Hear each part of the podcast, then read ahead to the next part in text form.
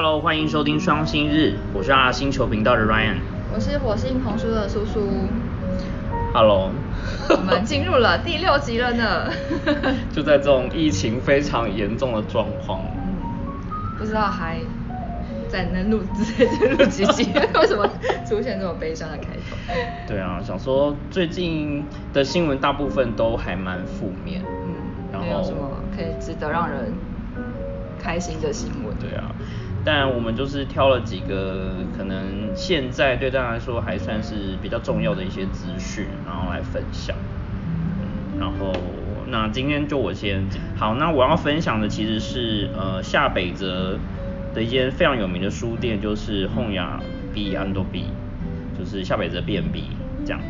然后他们最近有了呃一些，因为因应最近安倍 的那个紧急紧急事态宣言，对啊，所以说很多连锁的书店开始会有一些对策。那小书店，其实大部分的大型连锁书店都已经呃都已经休业了。嗯，而且他们是就是托梅诺挨达，就是 就是开业期间就是未定这样子。对啊，就有些就无限期，无限期那本来就只有唯一的那种，就就可能临时都要关掉。这一则呢，就是家にいながら本屋を散歩したい皆さん、私たちがブックストアようこそ。いいね。对啊。本屋に行く楽しみの一つは棚を眺めていることだと思います。この本は知っている。隣のこの本を初めて見たな。この本は何年か前に読んだぞ。あれは面白かったな。あ、この本は気になっていた本だ。しかし世の中にはなんでたくさんの本があるんだ。どう？頑張っても読み切れないそんな風に思ったら思わなかったしながら棚と棚間に本やり歩く哇，他写的文章写的蛮好的耶。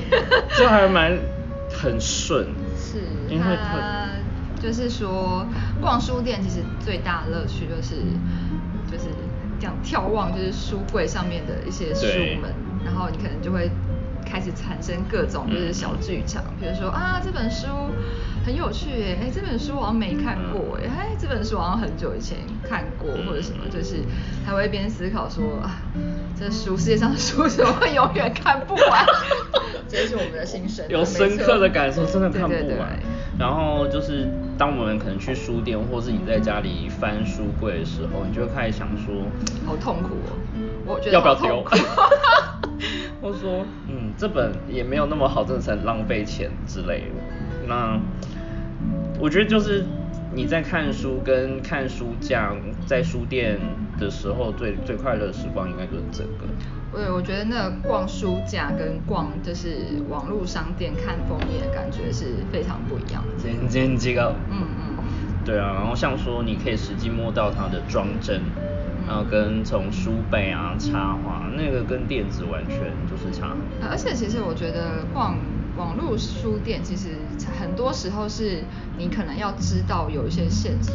嗯嗯嗯。就是你可能才能去搜寻或者什么，或是你可能就是要像我每个月写会员书单的时候会非常的累，你就要从中文新书，然后点进童书，然后就看了大概大概七八页。我懂了，那个真的好可怕。对，可是你就不能就是像哎看逛书架的时候嗯就会有意外惊喜。嗯，而且就是可能有时候会看出来，如果是呃独立书店的话，嗯其实你可以看出来就是那个店长的选书选书风格、品味啊是等等。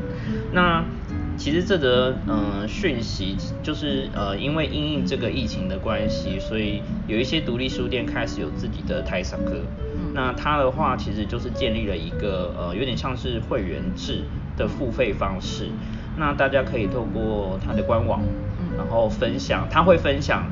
尽量每天分享他的书呃书架上的书，或者是店里面的书柜的照片，让大家可以在上面自由的去讨论，然后就是有点像带你线上导览的感觉。嗯因为没有办法实际上去逛书店，所以他就是店长就会每天嗯拍他的，比比如他自己家里的藏书，或是他店里面的书柜，然后然后在下面就是会，比如说帮大家做一些简介啊，然后就是制造话题啊，让大家参与这样。然后如果你有参加，就是这个它其实一个月是九百八十块日币。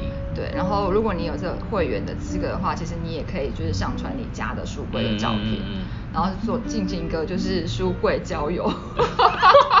而且二十四小时哦，然后海外的也可以参加。对，所以只你只要付九百八十块，你就可以跟他们一起大家分享 share 自己，就是我觉得其实偷窥别人家的书柜是一件蛮有趣的事情哎、哎，你会去朋友家，然后就开始看他书柜放什么？我好像没有去过人家家哎、看书柜，啊。但是但是我有朋友拍过，呃，有学弟拍过他学弟拍了他朋友家的书柜、嗯给我看，然后我就跟他说，除了几本书之外，其他全部可以丢了。口金哦，没有，就是因为那个呃家里就是很明显，就是他不会是去认真有帮小朋友挑书的那一种，啊他可能就是去菜市啊，就是或是大卖场那种，啊就会买一些就是很可怕的，就是一些书这样子。就是没有没有太有收藏价值啊，或是教育意味也很低的。他是教育地意味非常高的，就它可能就是一些比如说图卡或是一些那种，然后但是就是觉得没有深度的一些书这样子。就 是小孩子好可怜 对，批批斗人家的书柜。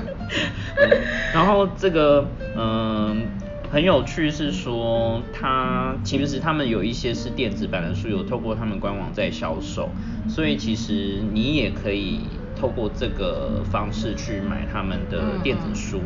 那如果说有一些你很想要的书，你当然就可以透过这个讨论社团的概念，或是去 memo 起来。嗯那改天再去买。啊，但是如果这样的话，会不会就是 memo 起来，然后到到 Amazon 上买啊？也是可以啦，毕竟他每天每个月就是这样净收，就是九一个人就九百八。嗯你知道我们刚就是为什么坚持？因为我们其实选了乱选了非常好多篇，然后后来我们决定这一篇，是因为我们一开始都看不懂这一篇到底想要干嘛。因为它有很多好像陷阱对，的说明啊，它就是一开始我们就以为是九百八，然后一个月可以就是会有一送本一本书。嗯其实因为它是因为它这个页面是架设在购物的平台上，所以它嗯必须一定要有一些制式的就是写法，嗯但它其实是没有的。对，然后还写什么送料物料，我们就在想说，怎么可能一个月九百八，然后送一本书？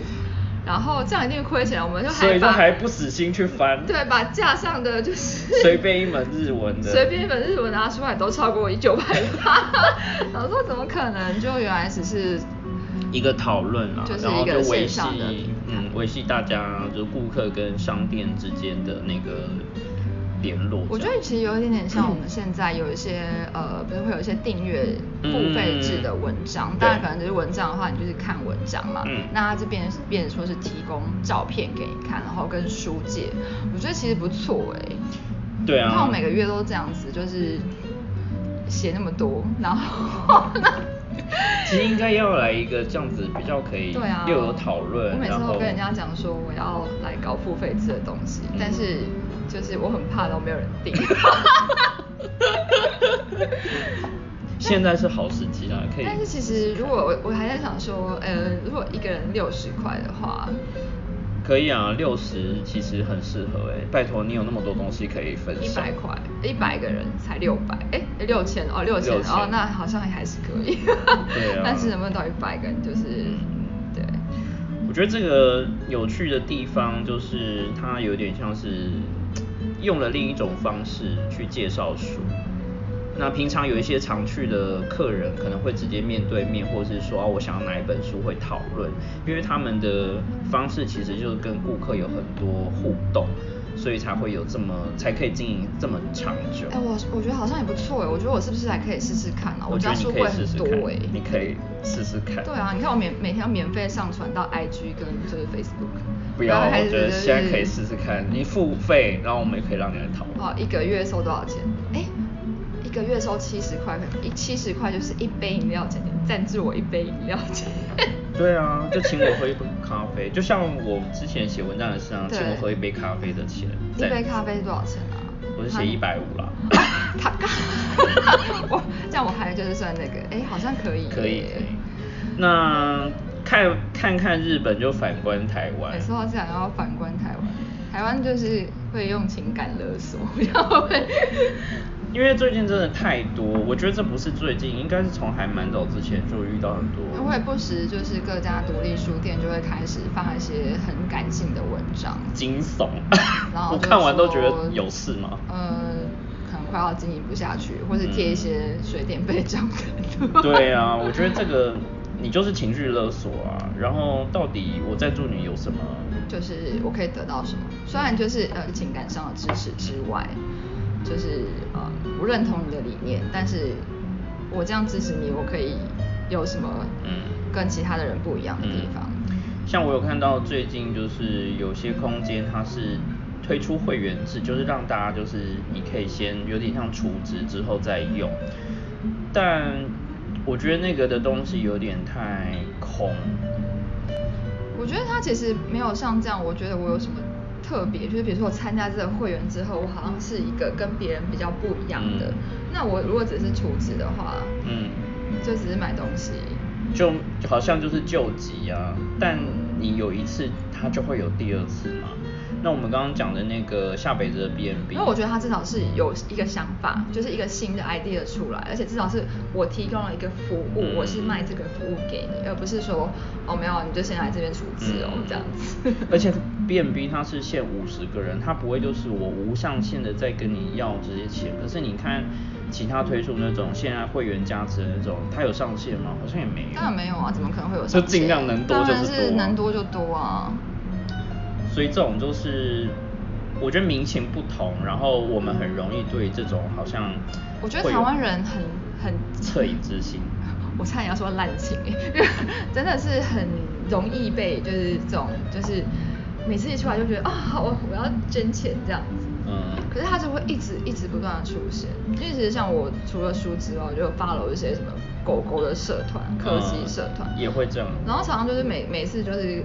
一一两个月就会有人说哦什么狗源告急，然后有一什么东西就是什么什么叉妈妈或是什么阿妈，就是独立什么照顾几百只流浪狗什么又要干嘛干嘛干嘛，我就想说如果你真的没有的话，你就就不要勉强，不要勉强，对啊，对啊，所以呃而且像很多日本的经营方式会说我们一起来。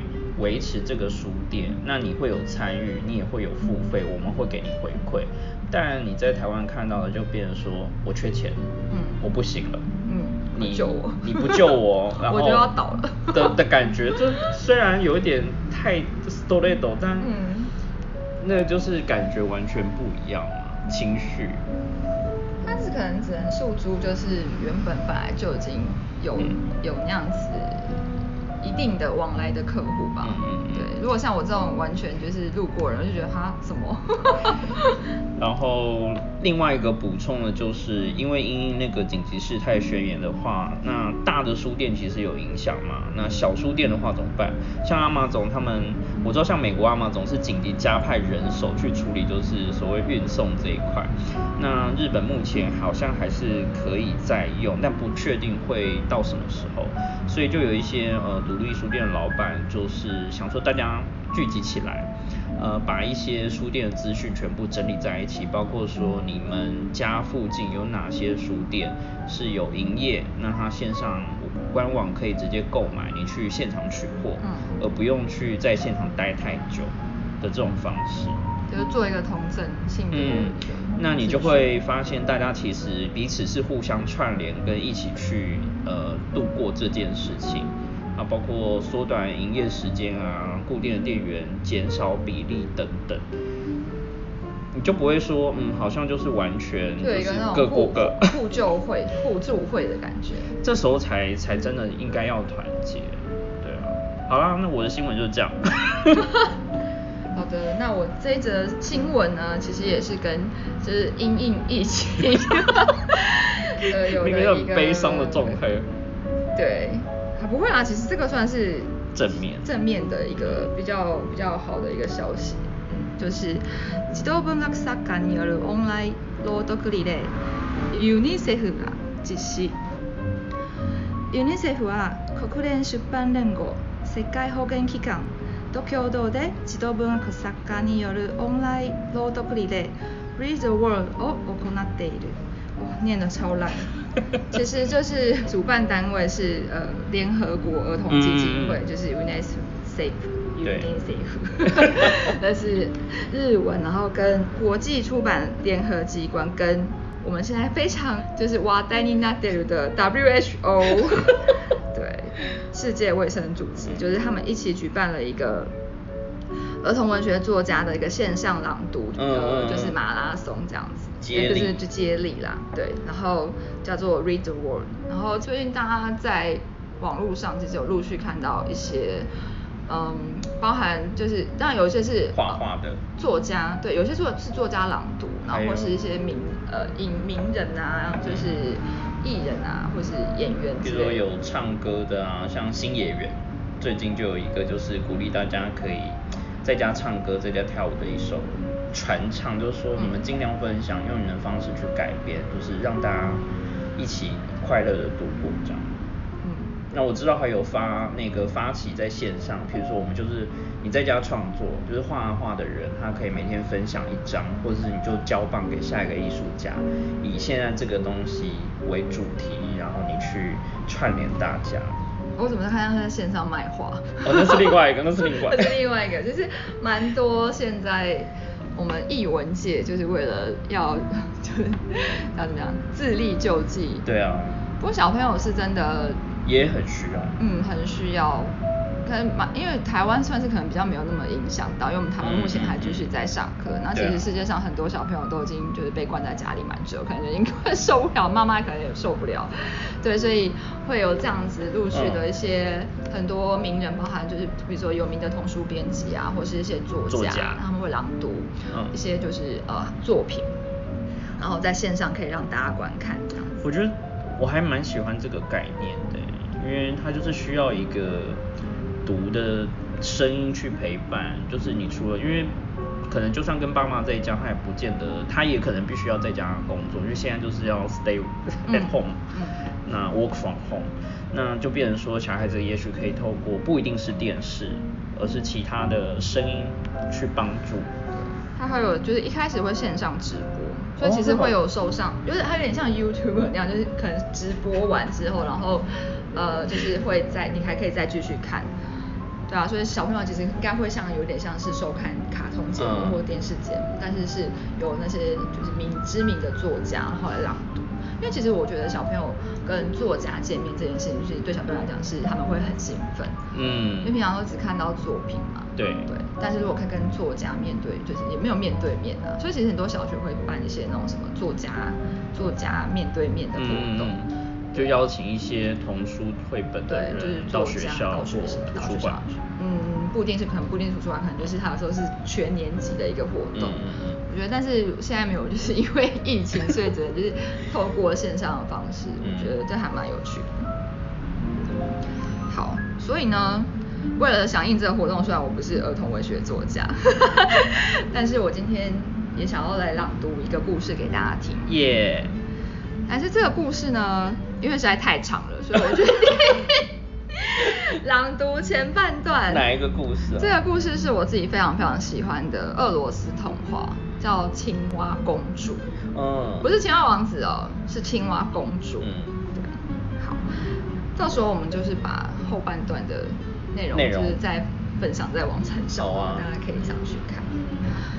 在很久很久以前，有位国王有三个儿子，在儿子们都成年的时候，国王把他们叫到跟前说：“亲爱的儿子们，在我还没有老去以前，我希望能替你们娶妻，让我能看到你们可爱的孩子们，也就是我的孙子们。”儿子们回答父亲：“是的，父亲，非常感谢您。你希望我们娶谁为妻呢？”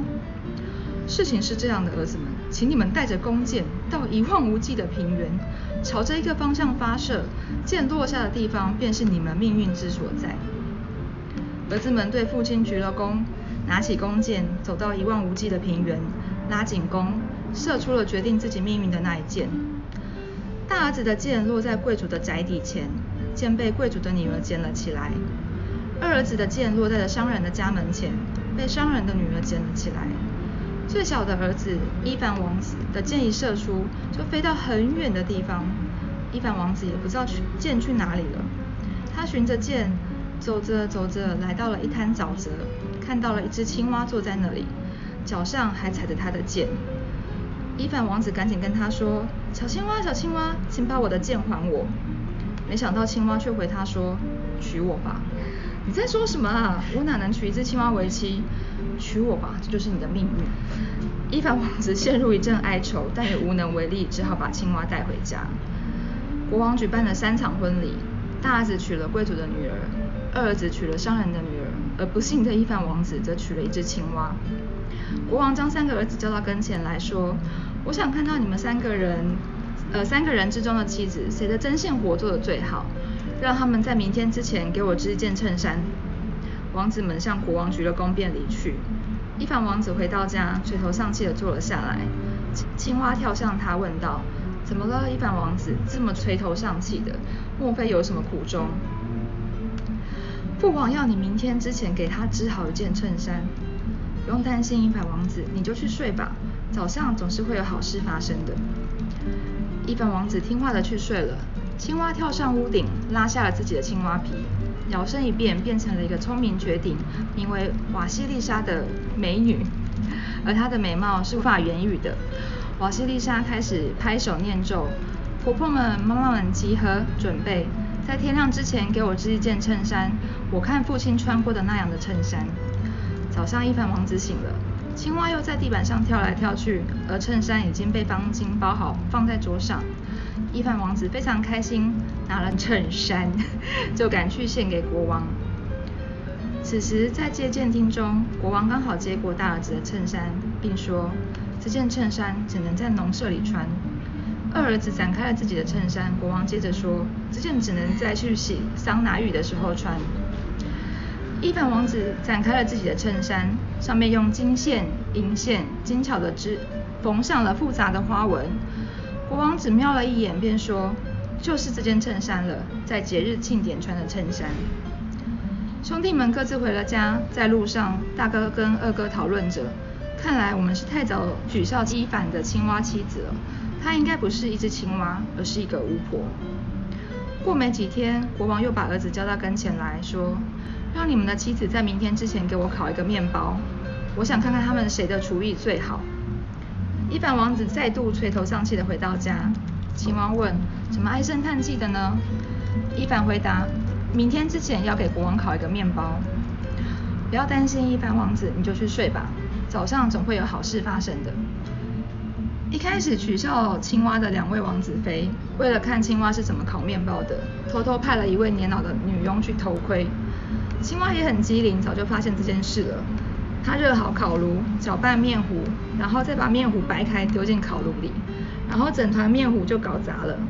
老女佣看到之后，急忙跑回去让大王子与王子的妻二王子的妻子知道，好让他们照着做。此时青蛙跳上了屋顶，拉下了自己的青蛙皮，摇身一变，变成了聪明绝顶的瓦西丽莎，并拍手念咒：“婆婆们、妈妈们集合，准备在天亮之前给我烤一个面包。”跟在我父亲那边吃过呃的一样的松软的白面包。早上，一盘王子醒了，白面包已经放在桌上，被各式各样精巧的装饰点缀着，侧边还刻着精致的图样，而上边还有城堡的装饰。一凡王子非常高兴，把面包装到方巾里，就赶去见国王。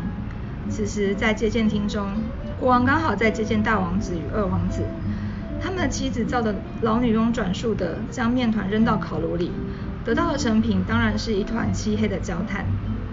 国王接过大儿子的面包后，立刻就派人拿去仆人的下房；接过二二儿子的面包后，也往下房送去。而在伊凡王子送上面包的时候，国王立刻说：“就是这个面包，在节日庆典吃的面包。”国王把儿子们叫到跟前，告诉他们隔天有一场宴会，务必要带着妻子参加。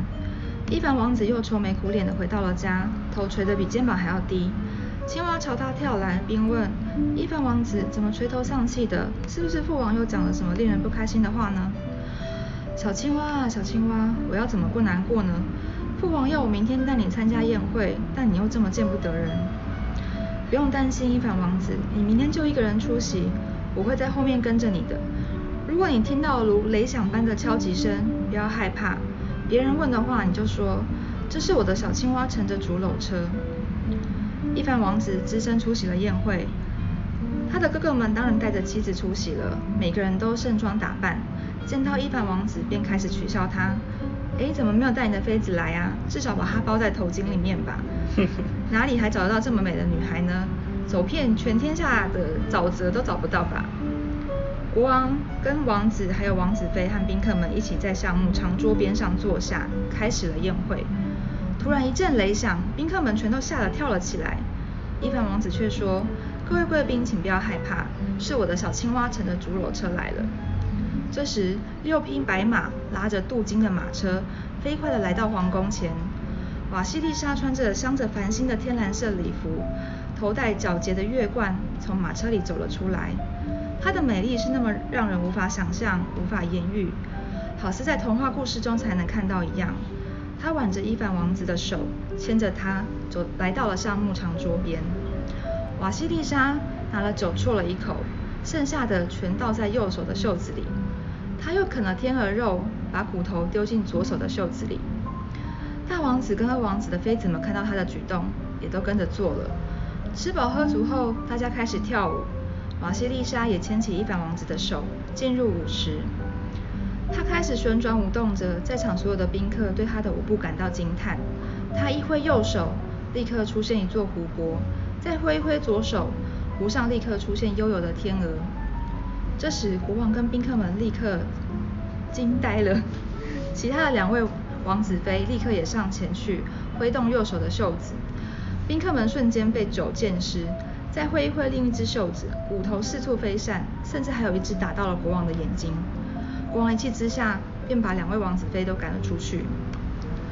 此时，伊凡王子悄悄飞奔离开家，啊，飞奔回家，找到了青蛙皮。丢到了烤炉里，把青蛙皮烤成灰烬。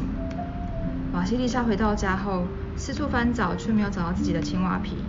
她坐到床边，垂头丧气，对着伊凡王子说：“唉，伊凡王子，看看你做了什么好事。如果你可以再等三天，我就永远会是你的。现在永别了，到越过了荒芜大地后的偏远王国找我吧。我会在不死的科谢伊那里等你的。”对，这是我很喜欢的一个故事。小时候看的时候印象非常深刻，就是前面他烤的面包跟他做的衬衫，嗯，的图案非常的漂亮，嗯嗯。然后其实最让人我印象中最深刻的是他挥一挥右手就出现，就是葡萄酒变成了湖泊，哇塞！然后挥一挥左手那个骨头就变成了天鹅的那个场景。我觉得你可以真的录那个朗读的那个童话故事，对啊。好，大家期待一下，看这集的点击率怎么样？好了。好了，那这一集的内容就大概是这样。然后我们还是会维持双周的频率在更新，那就欢迎大家继续订阅收听。谢谢大家，我们下次见。好，拜拜。